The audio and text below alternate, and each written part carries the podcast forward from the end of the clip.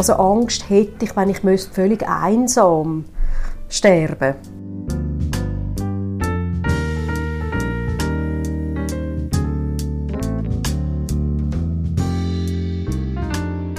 Das ist Monika Obrist. Sie redet mit mir, der Elena Ibello, über das Sterben. Willkommen zum letzten Stündli. An der Monika ist es wichtig, dass Menschen am Lebensende und im Sterben in allen Dimensionen gut umsorgt sind. Also natürlich medizinisch-pflegerisch, aber auch sozial, psychisch und seelisch. Und für das braucht es Fachpersonen aus ganz verschiedenen Bereichen. Und natürlich, wenn möglich, das persönliche Umfeld der sterbenden Person. Palliative Care wird genau das unterstützen. Monika Obrist ist Geschäftsführerin von Palliativ ZH und SH. Das ist eine Sektion von der Schweizerischen Gesellschaft für Palliative Care, Palliativ CH. Bis vor kurzem war sie auch Präsidentin dieser Gesellschaft. Sie ist ausgebildete Pflegefachfrau. Monika und ich haben lange zusammen gearbeitet. Wir kennen uns also schon ein paar Jahre. Für das Gespräch habe ich sie noch vor der Weihnachten in ihrem Büro mitten in Zürich getroffen. Wir haben Abstand gehalten und regelmäßig gelüftet, darum auch die Hintergrundgeräusche, die man zwischen ihnen hört. Wie können wir gut sterben? Letztlich steht über unserem ganzen Gespräch diese Frage. Und auch wenn das Gespräch selbstverständlich keine Antwort darauf wird liefern, so gibt Monika gleich sehr wertvolle Hinweise darauf, wie wir dem Sterben begegnen können.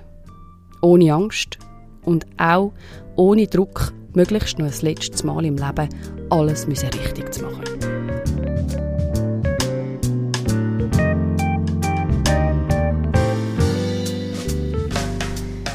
Monika, du bist äh, seit ganz vielen Jahren schon im Einsatz für Menschen mit chronischer Krankheit und auch für eine gute Betreuung am Lebensende vor allem. Äh, wie ist denn die aktuelle Situation in der Schweiz für Menschen am Lebensende? Wieso muss man sich einsetzen für eine bessere Betreuung? Also, das ist ein Thema und eine Frage, die ist überhaupt nicht neu, oder? Das ist, äh, das ist ganz universell, das hat es schon immer gegeben und wird es immer geben. Genauso wie wir uns einsetzen für Menschen am Anfang von ihrem Leben, bei der Geburt und während dem Leben und am Lebensende. Und ich glaube aber, dass das Kümmern und das Sorgen für Menschen am Lebensende äh, eher ein vernachlässigt ist, immer noch. Im Gegensatz zum Beispiel zum Sorgen und Kümmern, dass Menschen gut auf die Welt kommen, dass es ihnen am Anfang des Lebens sehr gut geht und da nichts fehlt, dass die Unterstützung da ist.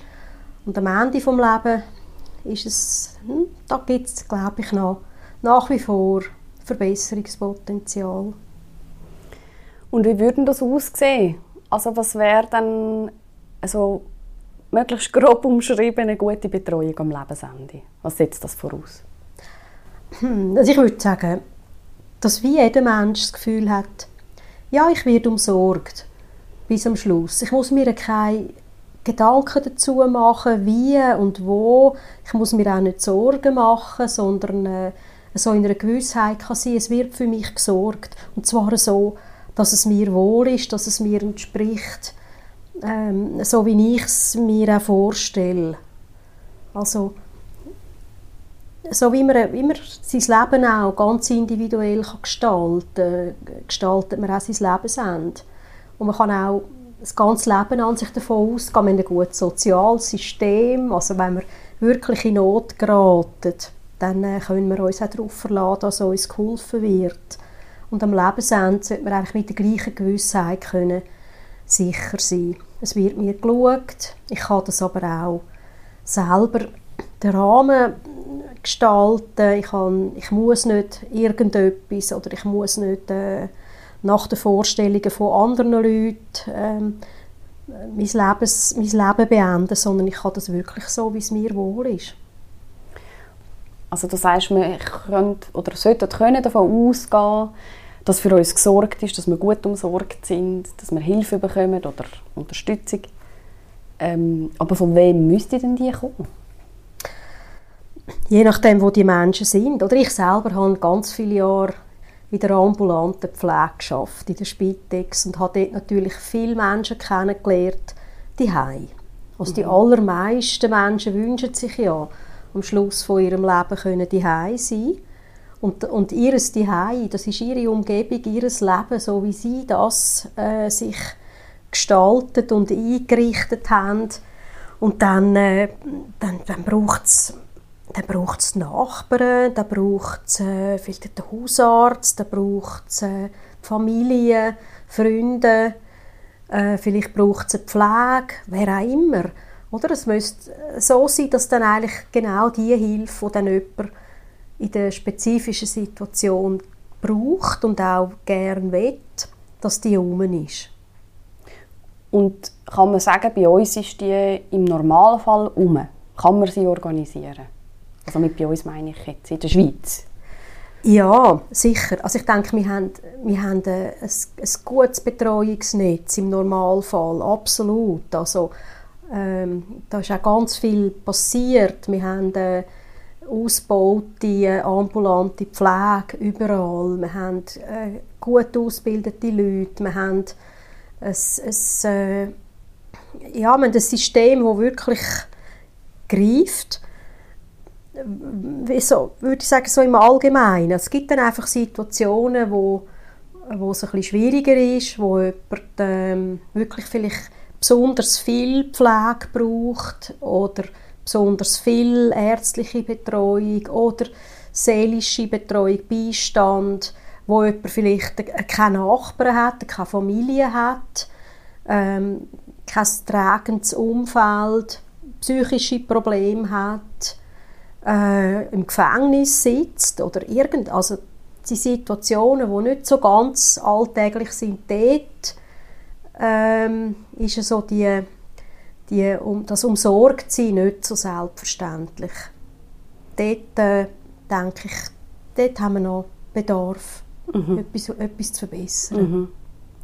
Etwas, wo ihr, ähm, also du und deine Mitstreiter und Mitstreiterinnen unter anderem mit der Fachgesellschaft Palliativ CH und ihren Regionalsektionen versuchen zu erreichen.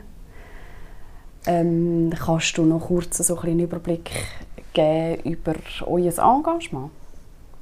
Ja, also die Fachgesellschaft ist eine interprofessionelle Gesellschaft. Also das ist eigentlich äh, ganz wichtig. Also wir merken und wissen, das ist nicht eigentlich nicht eine Fachperson, die das alles kann, sondern da braucht es eben ein ganzes Netz äh, von, von verschiedensten Professionen, die Hand in Hand zusammenarbeiten. Und je nach Situation braucht es eben einmal die eine oder die andere Person. Mhm. Oder eben Cornelia Knipping hat mal so ein schönes Bild gezeichnet. Das ganze Orchester braucht es. Und zwischen die gibt es Solisten, die mal ein Solo spielen, aber die dürfen einfach nicht vergessen, nach ihrem Solo dann auch wieder absitzen. Und äh, so verstehen wir uns, oder? dass wir wirklich äh, zusammenarbeiten und auch die Expertise vom, vom, jeweiligen, vom jeweiligen anderen Profi auch wirklich äh, respektieren und, und, und wertschätzen. Weil der Mensch nicht nur am, oder auch am Lebensende nicht nur äh, physische ähm, Bedürfnisse hat, wo man mit medizinisch-pflegerischen Interventionen ja. kann... Genau. Ja. Eben, da braucht, die einen brauchen Seelsorge oder Therapie, ähm, zum Beispiel Kunsttherapie, das kann für viele Menschen sehr, sehr äh, tröstend oder stärkend sein oder eben auch äh, zum Beispiel ihnen möglich machen, eine, eine Sinngebung zu finden, oder auch für, für so eine Sterbephase, also wo schwierig zu ertragen ist. Ähm, das braucht wirklich alle und dann braucht es halt auch in den verschiedenen Settings, oder? Es sind nicht leider immer noch sehr viele, die in einem Spital oder in einem Heim sterben. Mehr, als sich das eigentlich würden wünschen Aber ähm, auch die, die daheim sind, brauchen das und die haben Pflege, haben medizinische Betreuung, Seelsorge. Therapie ist manchmal schwierig daheim oder spezialisierte Pflege, spezialisierte ärztliche Betreuung. Die die ist nicht überall einfach so vorhanden. Oder es gibt, es gibt schon wirklich ein paar ähm, Settings, wo ich denke, dort müssen wir noch etwas machen. Und nicht, es, es fehlt eigentlich nicht an den Fachpersonen, sondern es fehlt einfach sehr häufig am Geld. Also zum Beispiel Hospiz, wo Orte sind, wo wo Menschen können, ihre, wo, wo, die wo nicht wollen, die bleiben wo vielleicht äh, wo allein wären vielleicht die wo kein Umfeld haben, wo, wo sie würde tragen ähm, und wo aber auch nicht in ein Akutspital wollen oder auch, mhm. nicht, auch nicht in ein Akutspital können, wenn sie nicht eine akute Symptomatik haben, gehen in ein Hospiz. Aber die, eben, es gibt ja kein Hospiz, das zum Beispiel äh, kostendeckend kann funktionieren kann. Mhm. Und aus diesem Grund gibt es auch viel zu wenig. Und äh, da da muss etwas gehen. Oder da braucht es äh, Möglichkeiten, Modelle, ähm, dass, die, dass die finanziert werden. Dass es ein Angebot ist, das man auch in Anspruch nehmen kann. Mhm. Mhm. Zum Beispiel. Du bist vorher in der ambulanten Pflege äh, tätig gewesen, unter anderem. Ähm, und hast dort erlebt, wenn ich dich richtig verstanden habe, wie Menschen auch bis zum Lebensende haben können die sein oder zumindest gern bis dann die geblieben wären. Ähm, wie ist, ist das quasi der Anfang von deinem Engagement für die Phase vom Sterben und, oder vom Lebensende, wenn man es noch bisschen grösser denken wie, wie bist du dazu gekommen, dich so zu engagieren für das? Also das hat mich ganz sicher fest geprägt. Oder ich bin in die Gemeindeskrankenpflege eingestiegen, dann in Zürich, Wiedeke. Und äh, dort, dort hat es eine ganz äh, ist eine vielfältige äh, Bevölkerungsgruppe, die dort lebt. Und äh, das war hochspannend, gewesen, Menschen zu begegnen, eben in ganz, die ganz verschiedene Lebensweisen hatten und, und äh, äh, ganz verschiedene Hintergründe auch. Und dort äh, habe ich viele Menschen kennengelernt, die wirklich die geblieben sind bis zu ihrem Tod.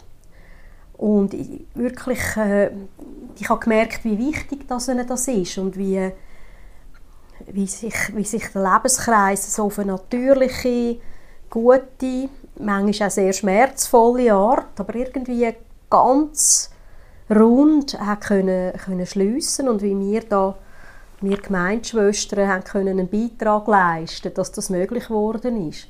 Mhm. Und dann habe ich auch gemerkt, also, dass, äh, dass da unser Beitrag wirklich unendlich vielfältig ist. Also von, von Pflege über, über äh, Familienangehörige suchen, ein Betreuungsnetz zusammenstellen, Nachbarn äh, mit einbinden, ähm, also Einsätze Tag und manchmal auch in der Nacht. Wir sind dann häufig auch in der Nacht noch unterwegs gewesen, wenn es es gebraucht hat. Also wir haben wir sind, auch, wir sind sehr fest auf uns selber gestellt und auf, eigentlich auf unser eigenes Engagement, also was wir haben wollen und können leisten.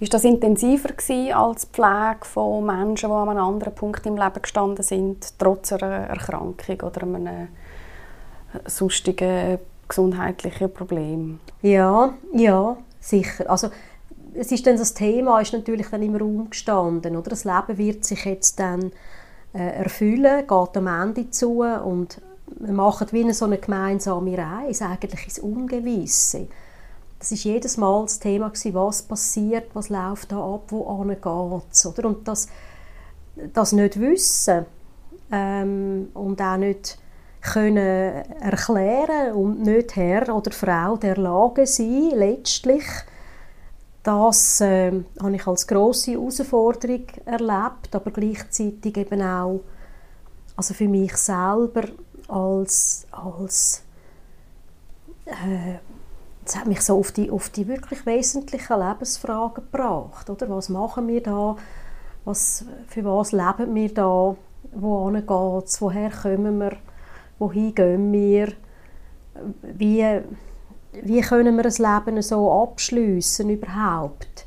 Und muss man es dann überhaupt gut abschließen?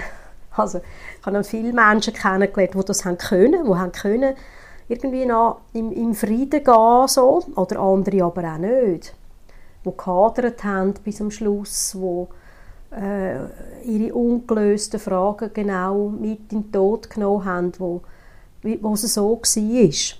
Und mhm. das aber auch akzeptieren und nicht eigentlich wegkommen von irgendetwas wollen, meinen, man wüsste irgendetwas besser. Oder? Und man müsse jetzt noch irgendetwas möglichst gut performen am Schluss? Ja, nein, das, nein gar nicht. Also nicht noch, das, ist, das ist natürlich jetzt eine Kritik, die dann auch manchmal der Palliativcare gegenüber angebracht wird. Jetzt muss man auch noch nach, nach, nach irgendwelchen Normen und Standards sterben, oder? Am Schluss mhm. das noch gut hinkriegen. Das ist natürlich äh, völlig daneben. Das kann man, das soll man auch nicht, im Gegenteil, oder? Mhm. Es gehört dazu, dass man eben sein Leben so abschließt, wie man mhm. es abschließt. Und, die Idee von Palliative Care ist in dem Sinne, das Netz zu spinnen, wo das kann ermöglichen kann. Aber es ist nicht irgendwie ein Schema X. Nein, auf keinen Fall. Mhm. Auf keinen Fall. Du hast jetzt gesagt, äh, das hätte dich mega näher gebracht, diese Fragen, ähm, was machen wir eigentlich da, wohin gehen wir, was soll das? So wie das jetzt dort hat, hättest du gerade so gut können irgendwie in die Philosophie oder in die Theologie nach, den, nach dieser Phase. Es ist dann aber wirklich Palliativcare im Sinn von Sterbebegleitung geworden. Wenn man ja. jetzt Sterbephasen als lange Phase betrachtet und nicht so, sagen wir, die letzten 24 Stunden. Wieso? Ja, also ich meine, die ganzen äh, philosophischen Fragen oder die spirituellen Fragen, die sind für mich wichtig. Also ich habe mich auch sehr mit denen beschäftigt, mit verschiedenen Traditionen. Also ich habe mich mhm. jahrzehntelang mit Sophismus beschäftigt, zum Beispiel mit, äh, äh mit der Mystik, äh, mit, mit der christlichen Mystik und gemerkt, eigentlich lebt man ja vor allem mit Fragen, oder? Also, das ist für mich schon das Lebensmotto. Also, wenn ich es ertrage, in einer Frage zu leben, nicht, nicht in Antworten, sondern wirklich in den Fragen, bringt mich das weiter und bringt mich auch näher zu Menschen. Also, äh, das, das habe ich auch gespürt dann, auch in, in der Begegnung mit Menschen. Also, wenn ich selber in der Frage bin und nicht im «Ich weiß es» und ich weiß jetzt mhm. etwas besser oder mehr, äh, das, das entfremdet, oder? Das, ähm, also du meinst, jemand, der sterbend ist und ganz viele Fragen hat, dem ist gar nicht unbedingt dienend, wenn ich jetzt mit einer fertigen Antwort komme, um die Person zu beruhigen? Also das ist meine Erfahrung. Mhm. Das ist einfach meine persönliche Meinung auch äh, darüber. Ich denke, es wahrnehmen, ein Resonanzraum bilden für jemanden, dass die Fragen Platz haben. Und, und mitgehen mit diesen Fragen und mitgehen. Und ich glaube, es gibt, jeder Mensch findet für sich immer wieder vorläufige Antworten, wo dann wieder in eine neue Frage mündet und so weiter. Und der Weg mit jemandem mitgehen, das finde ich so wertvoll. Also es ist auch bereichernd und, und spannend. Und wenn man, da, wenn man eine Antwort reingibt, dann verkürzt man das und dann, blockt, dann, dann ist es wie ein Sackgasse, oder? Mhm. Und nicht ein Weg, der einfach wo weiterführt. Mhm. Das ist meine persönliche mhm. Sicht. Wir hatten mal vor ein paar Jahren in einem Interview den Gottfried Honegger, ähm, Künstler, ein Schweizer Künstler, der in der Zwischenzeit leider auch verstorben ist, ähm, hat mir einmal in einem Interview, in einem langen Interview und Gespräch über den Tod gesagt, wenn ich etwas verstehe, dann ist es der Tod. Ich bin und dann bin ich nicht mehr. Wie siehst du das? ist das für dich nachvollziehbar? Siehst du das also, man lebt, man stirbt und fertig? Gut, ähm, also ganz persönlich denke ich, es gibt eine Substanz, wo, wo da irgendwo weiter besteht, oder? Aber äh, da wir ja alle nur fähig sind, die Bilder zu denken, machen wir uns Bilder, oder? Wir können gar nicht anders. Und dann kann man natürlich das Bild von, von einer Seele, die irgendwo in einen Ozean hinein verschwindet, sich auflöst, äh, bemühen. Also das ist vielleicht etwas, vielleicht ist es auch ganz anders. Äh, ja, so irgendwie in die Richtung sehe ich das. Ich glaube nicht, äh, dass äh, also auch wenn man sagt, dann ist fertig, dann ist nichts. Was ist denn das Nichts? Oder? Dass man es überhaupt kann definieren kann, hat es schon eine gewisse Substanz, das Nichts. Ähm, ist interessant. Mhm. Also, und jetzt so in Bezug auf Sterben an sich? Also weißt du, so dass man lebt und dann stirbt man. Ist das ein schleichender Prozess oder wie, wie erlebst du das? Hm. Ab wann ist man sterbend? Ja, das ist eine gute Frage. Ich kann, ich kann wirklich nur von dem reden, was ich selber irgendwie erfahren habe. Und auch, und auch dann, oder, wenn ich andere Menschen sehe und erlebe, gibt das bei mir eine Resonanz. Ich stelle mir etwas vor und vielleicht ist es aber auch ganz anders.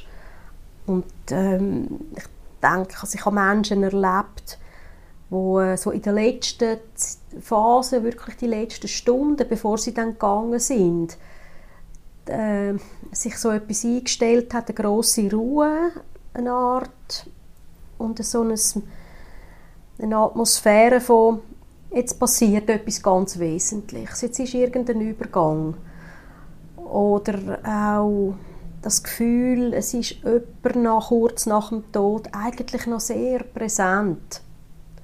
Also bei, ich habe einmal ein Ehepaar gepflegt, äh, beide recht betagt. Wir haben vor allem die Frau intensiv betreut und eigentlich sind wir davon ausgegangen, die Frau wird irgendwann sterben. Und der Mann hat sie jahrelang gepflegt und betreut, hingebungsvoll. Und dann plötzlich ist der Mann krank geworden, sehr akut und, plötzlich, und er ist sterbend gewesen. Das hätten wir gar nicht erwartet. Und dann ist er also, sind die beiden, das weiß ich noch, sind beide in ihrem grossen Ehebett hineingelegen und er ist wirklich sterbend gewesen. und sie hat dann manchmal so, so ein übergelangt und hey, bist du noch da und so. Und irgendwann ist er wirklich nicht mehr da gewesen. Ist er, dann ist er gestorben. Und ich, ich bin zu, ich bin anwesend gewesen. Und dann ist das aber so eine unglaubliche Ruhe ist dann gewesen. Jetzt ist er gegangen. Und seine Präsenz, die ist so spürbar gewesen, obwohl er ist ein, ein höchst bescheidener Mann war, er hat ganz wenig geredet, er ist eigentlich die Hingabe in Person gewesen, hat kein Aufhebens gemacht von dem, dass er jahrelang seine Frau pflegt, hat einfach gemacht, selbstverständlich, ohne äh, irgendetwas für sich zu beanspruchen. Riesig demütig, also im, im besten Sinn. Und dann hat da etwas in diesem Raum geleuchtet und gestrahlt. Etwas Unglaubliches. Und das ist, kann man sich einbilden, oder? Aber das ist ganz fest mein Erleben gewesen. Ah, das ist jetzt, da strahlt noch mal etwas Richtiges. Das ist nicht nichts. Und ähm, er hat dann die ganze Nacht dort liegen bleiben neben ihr und sie hat das ganz genossen. Einfach bis am nächsten Tag sind die da so miteinander, ähm, bis er dann, äh, dann weiter geholt worden ist und das ist ähm, unglaublich schön gewesen. Also da glaube ich mhm. nicht da einfach, dass der einfach ins Nichts gegangen ist. Mhm. Aber wir wissen es nicht, mhm. oder? Wir wissen es nicht. Ja, das klingt wirklich sehr schön, ja. Ähm, ich möchte noch auf etwas anderes zu sprechen kommen. Es ist ja so, dass leider nicht das Sterben an sich jetzt vor dem, wo ja nachher kommt, wo wir nicht wissen, äh, nicht immer ganz so schön ist, wie du jetzt geschildert hast. Und ähm, du hast zusammen mit der Tanja Kronis ja das Jahr ein Buch herausgegeben, also 2020 ein Buch herausgegeben äh, im Verlag Rüffer und Rupp. Und das trägt den schönen Titel «Wie ich behandelt werden will» ähm, wo es ein bisschen auch darum geht, ähm, ein bisschen vorzusorgen, eben für den Fall, dass nicht alles so reibungslos quasi läuft am Lebensende. Der Bundesrat sagt ja da auch, dass man für ein selbstbe selbstbestimmtes Lebensende und ein würdevolles Sterben sich frühzeitig auseinandersetzen mit dem Lebensende. In Tat und Wahrheit ist es aber so, dass ja die meisten von uns denken, ja, wir müssten eigentlich eine Patientenverfügung haben und die wenigsten haben sie äh, unter 20 Prozent schreibst du auch äh, in dem mhm. Buch. Ähm, was sagt uns das, der Fakt? Ja, ich meine, viele Menschen wollen sich jetzt nicht wirklich mit dem Thema befassen, ist verständlich. äh, die einen denken, oh, wenn ich mich mit dem zu fest befasse, dann rede ich es noch fast an, oder? Dann passiert es dann womöglich gerade noch. Also so fast ein magisches Denken und dann aber auch, ja, kümmere, ich bin ja noch gesund, mir geht es gut, dann kümmere ich mich dann später. Aber ich habe natürlich auch Menschen erlebt, also in Akutspitälern, junge Menschen, äh, die dann äh, wirklich an der Maschine äh, gehangen sind, eigentlich in einem Zustand, wo sie ganz sicher nie mehr äh, das hat man gewusst, nie mehr daraus rauskommen, nie mehr werden äh, bei Bewusstsein sein, nie mehr urteilsfähig äh, und haben einfach, hat einfach gewartet auf, dass, dass, dass der Körper wie von selber sich dann einmal verabschiedet. Mhm. Und das ist ähm, schon eine, die Vorstellung ist für viele Leute unerträglich. Also da, da erlebe ich in den Beratungen auch viele Menschen, die sagen, so, so will ich dann im Fall nicht werden. Oder? Ich will kein Pflegefall werden, der sich nicht mehr ausdrücken kann, der nicht mehr Anteil nimmt. Äh, das dann schon nicht. Mhm. Und dann, ja, dann müsste ich das aber festlegen. Und äh, es ist natürlich auch so, eben, es, man kann, man kann, es gibt viele Verfügungen oder viele Menschen legen fest, wenn ich dann mal in so einem Zustand bin, dann will ich dann schon nicht mehr weiterleben. Vergessen aber, dass sie möglicherweise in einen Zustand geraten können, wo das vielleicht nicht so klar ist, wo man, müsst, wo man muss Entscheidungen treffen muss, wo man muss Risiken eingehen oder sich auch gewisse Chancen vergeben. Ähm, und und über das nachdenken ist dann schon ein anspruchsvoller, aber eigentlich so nötig.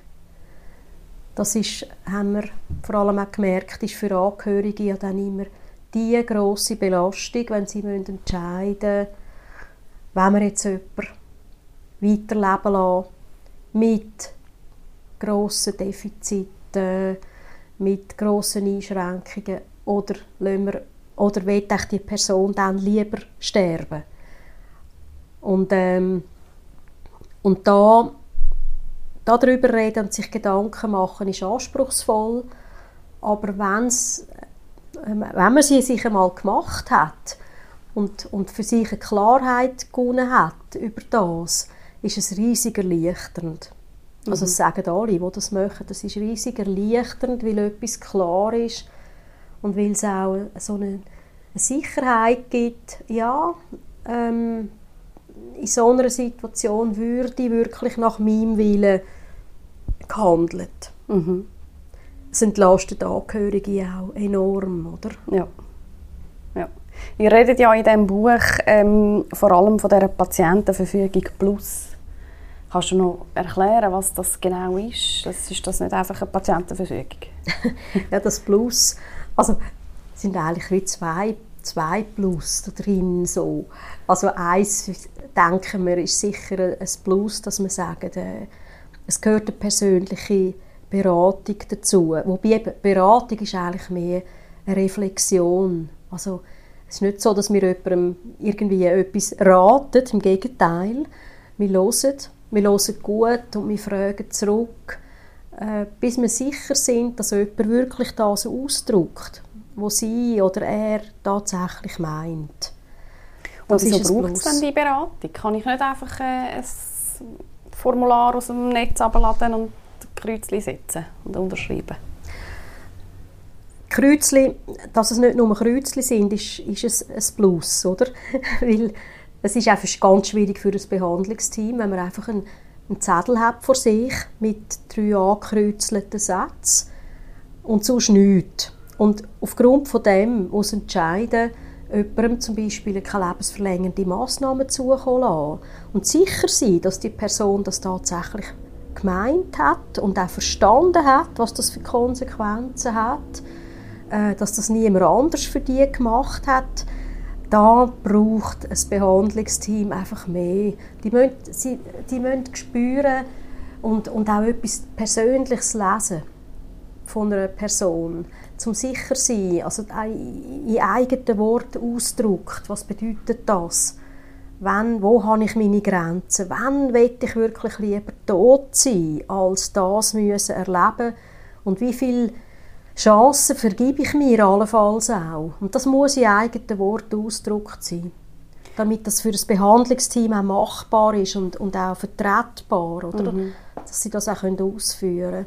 Also das heißt, in so einem Beratungsgespräch geht man wirklich auch so voll in die Tiefe, wo man sich die Szenarien auch vorstellen kann. Ja, unbedingt. Wo die Beratungsperson eigentlich vor allem da ist, zum helfen, sich vorzustellen, was das eigentlich könnte konkret heißen. Unbedingt, genau, mhm. genau. Mhm. Also, und am Schluss kommt eine ganz ausführliche Patientenverfügung raus. Genau, und sie hat natürlich auch Formular, oder? Also alles, was jemand ausdrückt, die eigenen Worte, äh, kann man dann umsetzen in medizinische Formular und dort hat es dann Kreuzchen. Aber eben die allein sind einfach nicht genügend. Es braucht beides. Es braucht äh, das Narrativ, wo, wo das deutlich macht, was jemand wirklich meint und, und, und verstanden hat. Mhm.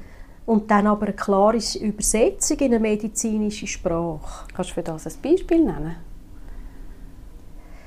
Also zum Beispiel, äh, wenn jemand ähm, sagt, ja, ich will, oder es ist immer eine Frage, was soll zum Beispiel passieren, wenn Sie einen Notfall haben, wenn Sie einen Unfall haben, zum Beispiel mhm. auf der Straße das heißt, äh, sie sind ohnmächtig, liegen auf dem Boden. Was normalerweise passiert, ist, dass äh, die Ambulanz kommt und die machen alles, um das Leben zu retten. Und äh, dann kann es sein, dass jemand findet, nein, ich will zum Beispiel, äh, ich will keine Reanimation, ich will nicht, dass man mein Herz reanimiert. Und, äh, und dort ist so die Frage, was versteht, was meint denn jemand mit dem? Äh, wir können erklären, dass ja vielleicht nur ein kleiner Prozentsatz so eine Reanimation überhaupt überlebt, ohne Folgeschäden. Äh, da gibt es Menschen, die sagen, Ju, das, das ist eine kleine, eine kleine Chance, die ich da habe. Nein, die vergebe ich mir, weil äh, das Risiko, wenn ich Folgeschäden habe, das, ist, das wäre so schlimm, das will ich auf gar keinen Fall. Ich habe ein vorgeschädigtes Herz ähm, ich habe Osteoporose, mein ganzer Brustkorb wäre natürlich dann wären alles Brösmeli. Äh, das will ich nicht. Aber ich bin mir bewusst, dass ich vielleicht eine kleine Chance doch hatte und die vergebe ich mir dann. Das weiß ich und das nehme ich in Kauf. Also so muss das jemand auch können deutlich machen Warum nicht? Und was bedeutet das? Und dann auch können sagen dazu, ja, ich habe ein, vielleicht ein erfülltes Leben gehabt, ich bin jetzt 80, es ist auch gut und an sich ist das mein, mein Wunsch tot. Oder wenn man fragt, wie wollen sie am liebsten sterben, wünschen sich die meisten Leute. Ah, einfach einschlafen. Oder? Und wenn dann, wenn es dann passiert, darf es dann auch. Aber das muss man alles sagen, ausdrücken, dass es stimmig ist, dass man das nachvollziehen kann, warum mhm. jemand zum Beispiel sich das so wünscht. Mhm ist aber doch oder, sehr konkret. Ich denke, es ist ja vielleicht auch nicht für alle ganz einfach, sich, äh, sich das wirklich so vorzustellen und durchzudenken. Und, und es braucht ein bisschen Mut, oder? Ist es dann, müssen wir uns jetzt verpflichtet fühlen, alle zusammen so eine ausführliche Patientenverfügung zu machen? Sind wir quasi Egoisten, wenn wir sagen, oh nein, ich will mich mit dem nicht befassen? Nein, also freiwillig muss es bleiben, oder? Das ist ganz wichtig. Man muss nicht. Man muss nicht. Also es ist natürlich dann in dem Sinn auch eine Entscheidung. Dann passiert halt, was passiert. Äh, aber es gibt Menschen, die sagen, ja, dann passiert halt, was passiert. Dann wollte ich das so. Das ist mhm. völlig in der Ordnung. Mhm. Und dann kann aber eben auch passieren, dass dann etwas gemacht wird, wo man eigentlich im Nachhinein denkt, oh, das hätte ich gar nicht wollen. Ja, genau. Das ist möglich. Mhm. Du hast jetzt vorhin noch betont, dass ihr mehr begleitet als beratet, weniger Ratschläge gebt als, als ähm, die nötigen Hintergrundinformationen, um wirklich können entscheiden ähm, Die natürlich schon. Ja. Hintergrundinformationen auf jeden Fall. Unbedingt. Aber nicht sagen, wie sie sich jetzt entscheiden sollten. Mhm. Also es gibt, ich habe auch schon wirklich 85-jährige Menschen erlebt, die gefunden haben, ich will auf jeden Fall äh, reanimiert werden. Ich will am Leben erhalten werden mit allen möglichen Mitteln.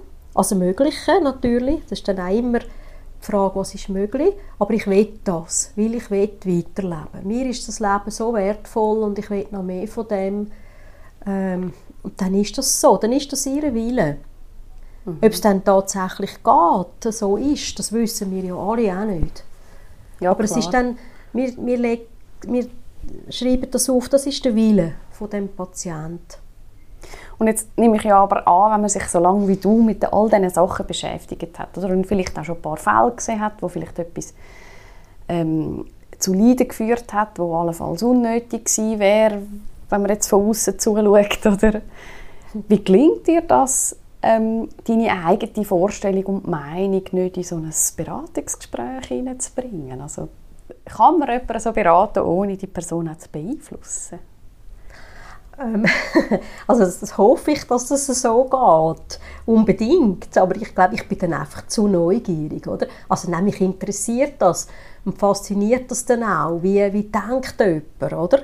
Und äh, wie, was hat das für einen Grund? Also was ist das für ein Mensch? Und, und äh, was hat die Person für sich herausgefunden? Und was ist dieser Person wichtig? Äh, das finde ich dann einmal einfach total spannend. Und ich denke ich gar nicht an mein eigenes im Moment. Wirklich nicht. Mhm. Mhm. Also manchmal kommt dann so etwas, dass ich merke, ah, sie sind, wir sind ja der gleiche Jahrgang oder so, irgendetwas. Oder dass wir auf, auf ein Thema kommen, wo und ich merke, ah, das, das, das finde das find ich jetzt interessant oder das kenne ich auch, das gibt es schon, aber, äh, aber nicht dass meine eigenen Ansichten, die sind dann gar nicht so spannend, die kenne ich ja schon. Ja, also das heißt, du gehst wirklich mit so einer fast kindlichen Neugier an diese Sache, dass du eigentlich gut kannst deine, deine Vorstellungen und Meinungen voraus behalten Ja, die haben dann wie gar keinen Raum. Mhm. Mhm. Das ist wie eine Rolle, ja. eine Art. Ja, und einfach, es geht, es geht wirklich um die Person, die da sitzt. Und meistens kommt ja noch jemand mit Angehöriges, die selber mhm. stellen dann einmal Fragen und finden, das, kannst, das kannst du jetzt aber nicht machen oder nein, das hätte ich jetzt nie gedacht, dass du das so sagst, das kommt manchmal vor. Also okay. das, ist, das finde ich ganz wertvoll, oder? weil dann klärt sich eben sehr vieles. Ja. Wenn die sich auch gegenseitig vertreten und dann wirklich voneinander hören, äh, was sie da dazu sagen oder wie sie entscheiden in gewissen Situationen und dann können nachfragen. Mhm. Mit Vertreten meinst du, ähm, dass man jemanden eben zum Beispiel einsetzt als ähm, Vorsorgebeauftragter, der dann Entscheidungen fällt, wenn man sich selber nicht mehr äußern kann. Oder für diesen Fall ist ja eigentlich auch eine Patientenverfügung. ja, also nicht, also nicht Vors also Vorsorge vielleicht auch, aber einfach, einfach Vertreter für medizinische Entscheidungen. Ja. ja. Und die Person ist im Idealfall auch dabei, wenn man ja, die Patienten Ja, das ist macht. wirklich, das ist im Ideal, also ist, ist ideal, mhm. wenn, wenn die dabei ist. Mhm. Hast du eine Anekdote aus dem, aus dem Thema? So, eben, die grosse Überraschung, das hätte ich jetzt nie gedacht von dir. Ja, also äh, zum Beispiel so die, die äh, schwierigste Situation ist ja immer die länger dauernde Urteilsunfähigkeit. Also sprich, man liegt auf einer Intensivstation und muss dann entscheiden, äh, mit wie viel in der Tendenz wie viel Risiko nehme ich in Kauf äh, und sagen, hört auf mit der Behandlung, äh, wenn, wenn die Chancen oder das Risiko hoch ist oder wenn es tief ist, dass, ich, dass es dann tatsächlich so schlimm rauskommt. Zum Beispiel dauernde äh, Bettlägerigkeit, dauernde Abhängigkeit, wo ja niemand will. Oder?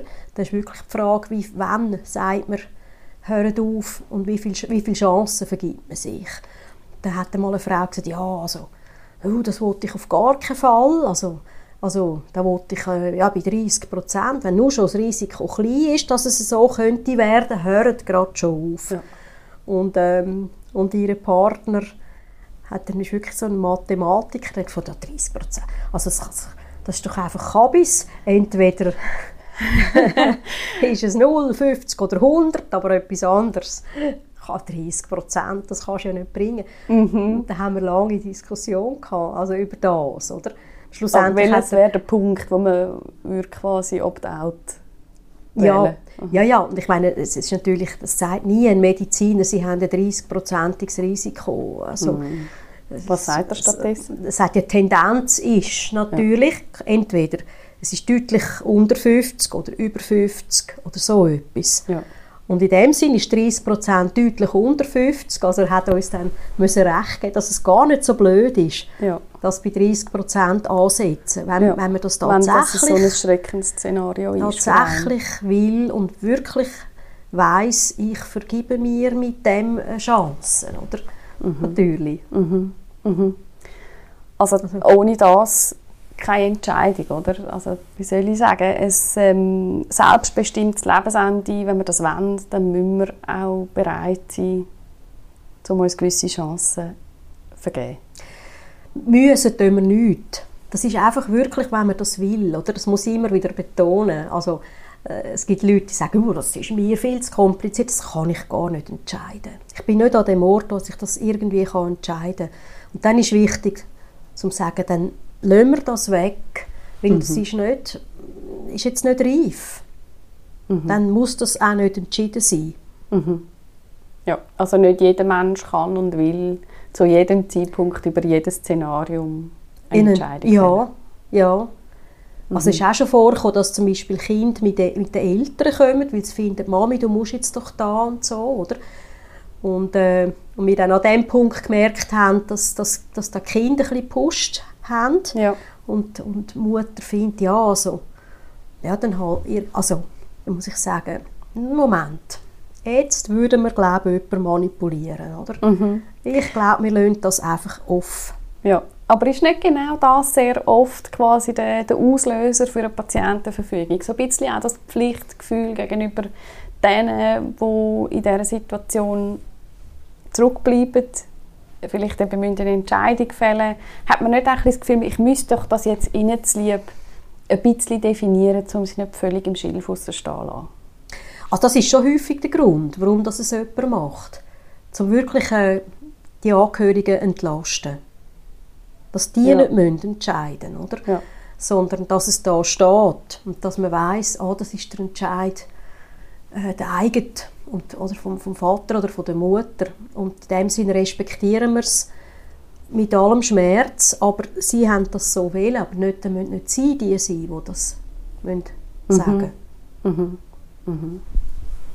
Und wenn ich jetzt die Patientenverfügung äh, hieb- und stichfest ausgefüllt und unterschrieben habe und äh, drei Monate später verändert sich meine Situation und damit meine Meinung dazu? ja, dann gerade wieder verreissen und eine neue machen. Also das, kann sich, das ist, auch- ist eigentlich immer ein Prozess, oder? das ist auch wichtig zu wissen. Das ist nicht einfach ein für alle Mal festgelegt. Und es ist auch so, dass man wirklich jederzeit, jederzeit seine Meinung darüber wieder kann ändern kann. Also, und natürlich, und solange man, na- solange man urteilsfähig ist sowieso, gilt immer, was man sagt. Auch wenn man Ja. etwas dann festlegt oder im Spital sagt, ich will aber doch, man kann jederzeit. Also es gilt eigentlich immer das, was man am Schluss im, im bewussten Zustand gesagt und festgelegt hat. Auch wenn es mündlich ist. Ja, unbedingt. Ja. Und in dem Sinne ist es auch, das ist natürlich immer eine gewisse Diskrepanz, wenn man dann nicht weiß, ja, man hat einmal etwas festgelegt und nachher liegt man tatsächlich in so einer Situation, würde man es immer noch so sehen oder unter Umständen nicht mehr. Das, ähm, da gibt es wirklich so einen Gap, oder, wo man Die Ungewissheit ein bleibt einfach. bisschen Ungewissheit bleibt. Ja. ja. In dem Buch, in dem «Wie ich behandelt werden will», das ihr herausgegeben habt, hat Gabriela Meissner ein Interview geführt mit dem Intensivmediziner Peter Steiger. Und mir ist aus dem Interview ein, ein Satz von ihm geblieben, den ich jetzt nicht wortwörtlich wiedergeben kann, aber was so sinngemäß heisst, er hat schon Situationen erlebt, wo man ähm, zum Beispiel einen Mann im höheren Alter noch extrem intensiv äh, behandelt hat.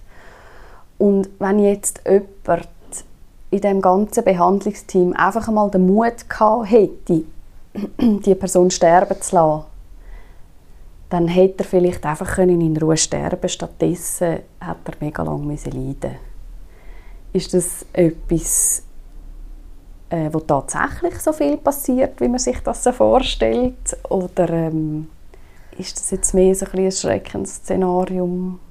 Also ich habe das auch schon erlebt. Äh, auf, auf, äh, das habe ich tatsächlich auch schon erlebt. Aber was heisst, äh, dass jemand den Mut hat? Also es steht dann natürlich niemandem vom Behandlungsteam zu, einen Entscheid zu fällen. Also ich meine, man kann, dann, man kann höchstens sagen, wenn, wenn dann plötzlich nochmal eine Massnahme nötig wäre, nochmal ein Eingriff, kann man sich entscheiden, den nicht zu machen. Oder? Wenn dann wenn keine Evidenz besteht oder wenn, wenn die Spezialisten müssen sagen, es würde nichts mehr nützen, mhm. oder? dann kann man sagen, machen wir das nicht, weil es nützt nichts mehr. Mhm. Aber ähm, eine laufende Maschine, ein Beatmungsgerät einfach irgendwann abschalten, mhm. Das ist ein schwerer Entscheid. Mhm. Also wo, wo man, ja. wo man, da braucht es, äh, ja, da muss man wirklich auch mit, mit mit, mit ethischen Entscheidungsfindung schauen, was, mhm. was ist jetzt vertretbar, was ist, was ist jetzt echt vielleicht eben das am ehesten Vertretbare. Ja, genau. Eben, wenn ich den Peter Steiger an dem Ort richtig verstanden habe, ist das glaube ich auch ein Fall gewesen, den er da geschildert hat, wo, wo, wo er der Meinung war, dass bevor die intensivmedizinische Maßnahme eingeleitet worden ist, man sich auch hätte können anders entscheiden können. Mhm es ist immer viel einfacher entscheiden, etwas gar nicht anfangen, mhm. wieder aufhören. Wenn es schon im ja. Laufen ist. Mhm. Also wie zum Beispiel Menschen mit, eben mit, mit progredienten Muskelerkrankungen, zum Beispiel ALS oder so, dann die Entscheidung irgendwann ansteht, will ich mich jetzt künstlich ernähren, will ich eine künstliche Beatmung oder fange ich gar nicht an mit dem was dann aber Konsequenzen äh, hat, dass man dann daran stirbt. Mhm. Und lebensverkürzt. Und das Leben verkürzt. Und, und äh, das sind ganz schwierige Entscheidungen, wo, wo, wo ich denke, da braucht es Begleitung und, und einfach einen Rahmen und, und Zeit, um, dass also jemand sich darüber klar werden kann. Ja. Mhm. Und das finde ich so wichtig, dass man redet, dass man einfach über die Vorstellungen, über Ängste, über Möglichkeit, dass man darüber redet und jemandem die Chance gibt, den Reflexionsraum zu haben, um sich das alles mhm. Mögliche gut können hin und her überlegen und mhm. schlussendlich zu einem für sich stimmigen Entscheid kommen. Also dass man so konkret wie möglich über das Sterben redet, bevor äh, Krisen eintritt. Ja. Mhm. ja. Also, und das ist, äh, das ist ganz formlos, oder? Das ist, das, das, das ist einfach etwas, wo, äh, wo ich so wichtig finde, halt, dass es normaler wird, oder? Dass man mhm. äh, im Familienkreis, unter Freunden über das redet. Ja. ja. Also ich, hatte, haben, ich erinnere mich an eine Frau mit ALS, die war noch nicht 60 gewesen, die von ihrem Mann betreut wurde und sie hat dann wirklich entschieden, sie wollte keine PEX, also sie wollte keine künstliche Ernährung und, und Beatmung. Ja. Sie wollte das nicht. Und dann äh, dann haben wir die intensiv begleitet und am Schluss ist sie, hat dann, ja, dann manchmal Angst, jetzt kommt dann der Erstickungstod. Es war überhaupt nicht so. Gewesen. Sie ist so friedlich, wirklich wie weggedämmert und eingeschlafen. Mhm. Und auf ihr, mit in ihrem grossen Bett und dann sind die Enkelkinder rundherum und ihre mhm. Kinder und der Mann. Und äh, meine Kollegin äh, von der Spitex, sie sind alle dabei gewesen, und das ist ganz ein erhabener Moment gewesen. Also es kann sehr schön sein. Ja. Auch wenn man eigentlich eine komplexe Situation hat. Ja, mhm. aber es ist nötig vorher viel darüber zu reden. Um nicht im entscheidenden Moment in Panik zu geraten und ja. zu sagen, und jetzt gleich beatmen. Ja, weil der Moment, der, der, dann ist es zu spät. Ja. Dann hat man die Ruhe nicht. Mhm. Mhm. Und dort braucht es Mut, oder, um das anzusprechen. Ja. Trotzdem, ähm, das ist jetzt auch wieder ein schönes Beispiel gewesen, und trotzdem Vorsorge hin oder her, gut sterben geht das wirklich. Und ist es nicht einfach schmerzhaft und traurig? Also, eben, ich habe auch Menschen gesehen sterben, die nicht schön, einfach der, im Hader zum Beispiel, ähm, dann ist es, nein, nicht schön. Ähm, das gibt es auch. Mhm. Hat aber nicht mit der medizinischen Versorgung zu tun gehabt? Meistens nicht. Meistens sind es äh, soziale, schwierige Situationen. Ähm, Beziehungen, die nicht gelöst, nicht geklärt sind und so weiter.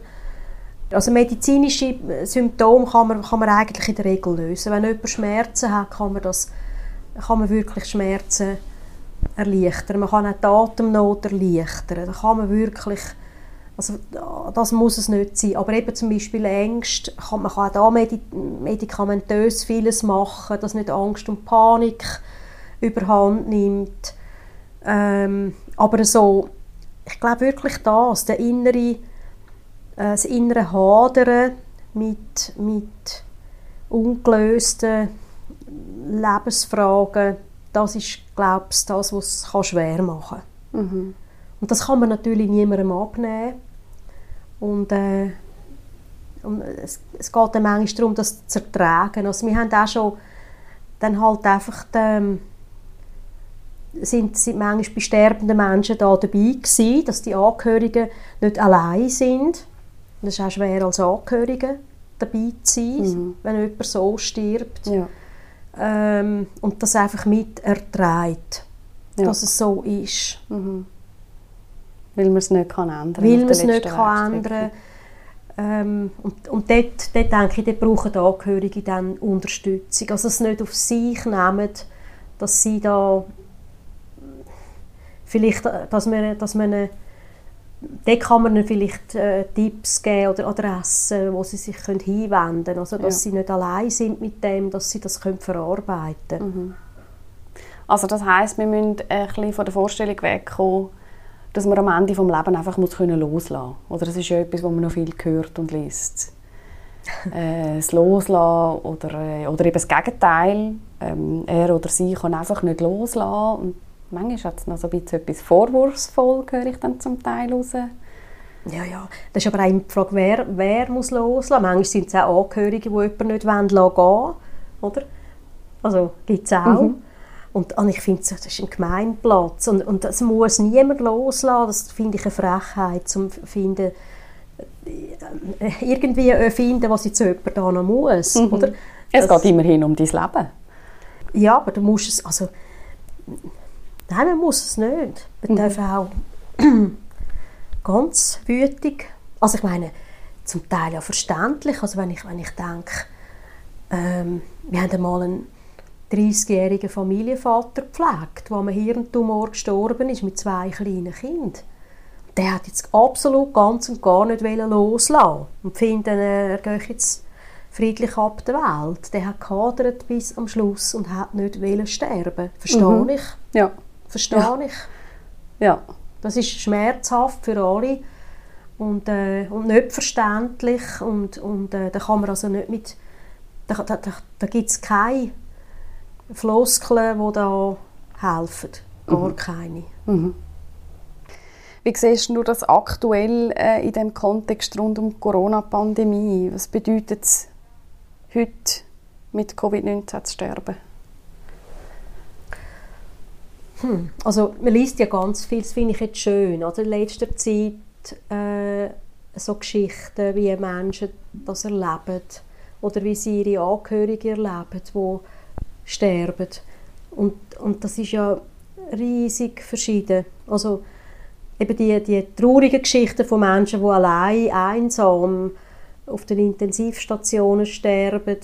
Und dann gibt es aber auch die vielen Geschichten, wo wo sich äh, Pflegende oder Seelsorgende und Ärzte bemühen, wenigstens ähm, medial oder Kommunikation herstellen zu den Angehörigen, also wo sich, wo sich da, da geben sich glaube ganz viele Leute unglaublich viel Mühe, um das einsame Sterben äh, zu vermeiden oder da einfach helfen, dass es einfach das Beste daraus zu machen, oder?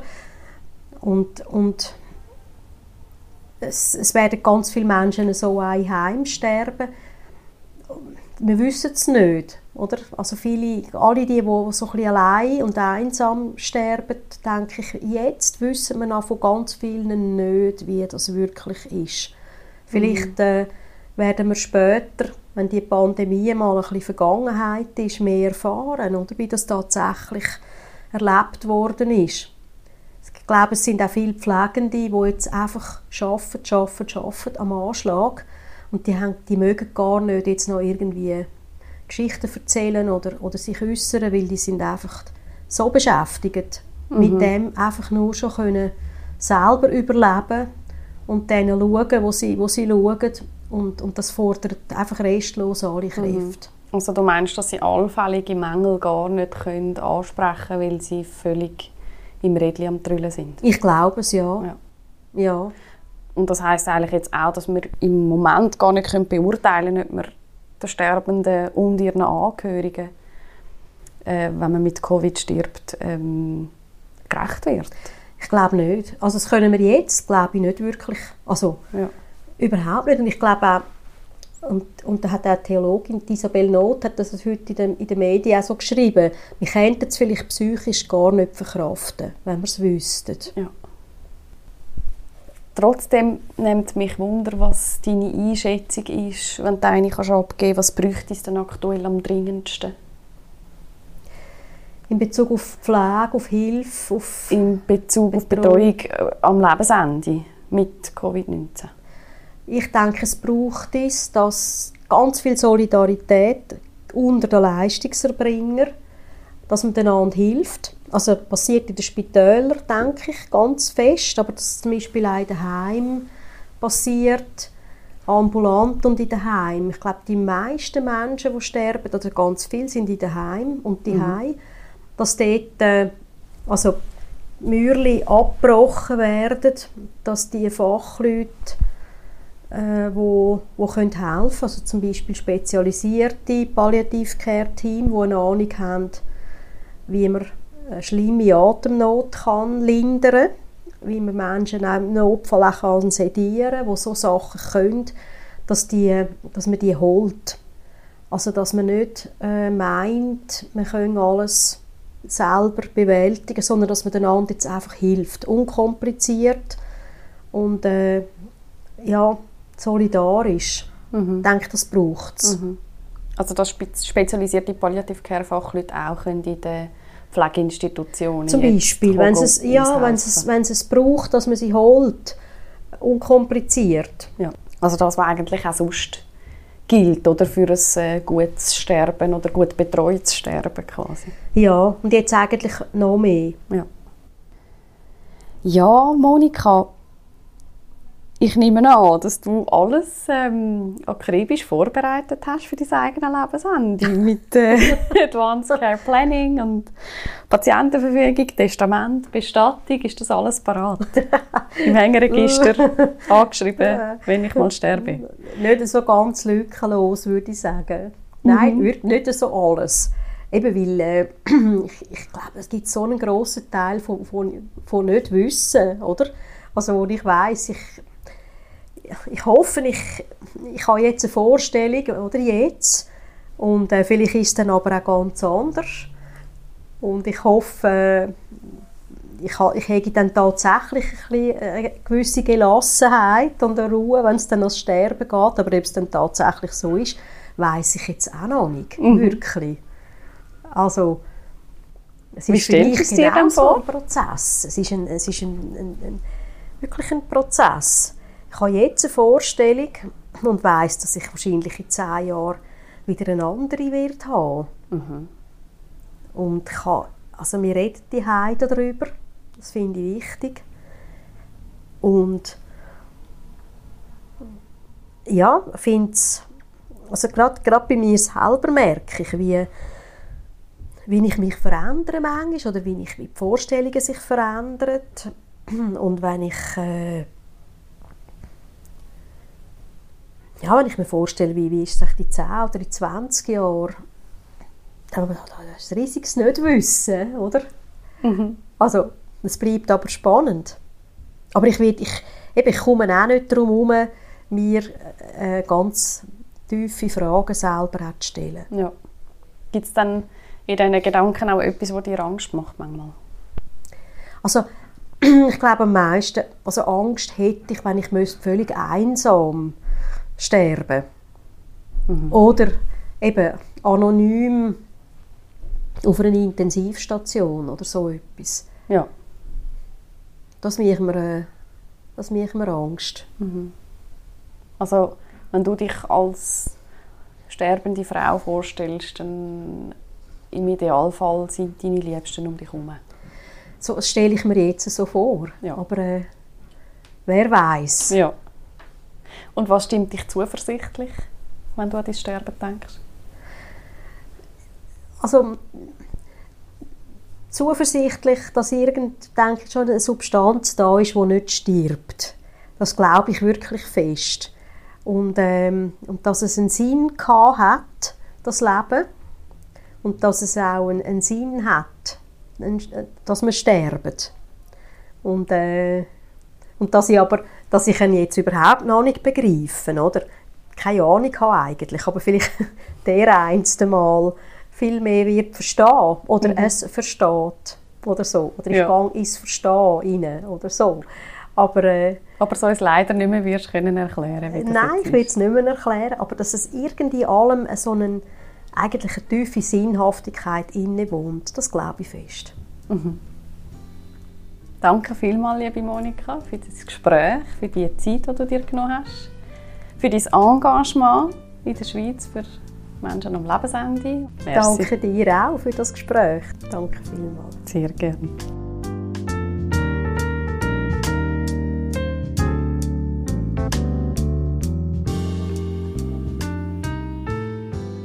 Reden über das Sterben ist wichtig. Im Familienkreis, unter Freunden oder auch mit Fachpersonen. Das habe ich nach dem Gespräch mit der Monika noch mal ein Stück deutlicher gesehen. Das Buch, von dem wir geredet haben, kann helfen beim Reden über Sterben. Es heißt, wie ich behandelt werden will, Advanced Care Planning, und ist letztes Jahr beim Verlag Rüffer und Rupp rausgekommen. Wenn das schon ein bisschen konkret ist, das Buch Reden über Sterben, wo im gleichen Verlag erschienen ist, kann auch einen ersten Anstoß geben, ein bisschen allgemeiner über Sterben zu reden miteinander.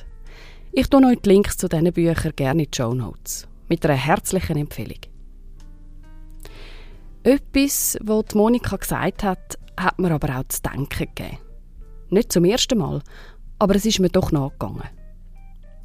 Natürlich beruhigt es mich persönlich zu wissen, dass wir in der Schweiz relativ gut versorgt sind, wenn es um Palliativcare und um Begleitung im Sterben geht. Für mich selber und natürlich auch für meine Liebsten und für andere.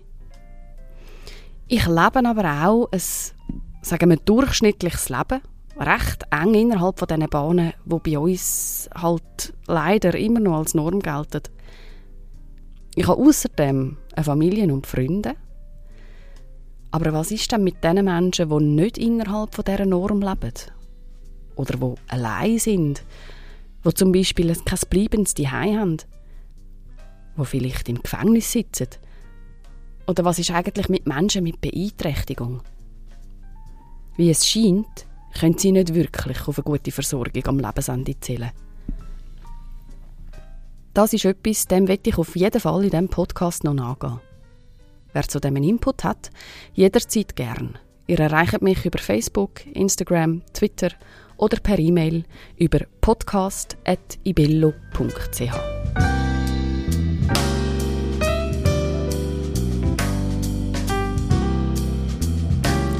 Das war das letzte Stündchen. Aber noch nicht für immer. Wir hören uns nächsten Monat wieder. Dann reden wir wieder über Sterben. Weil Totschweigen nur selten hilft. Weil es spannend ist und viel darüber zu sagen gibt. Mein Name ist Elena Ibello. Danke fürs Zuhören und fürs Mitdenken. Auf bald!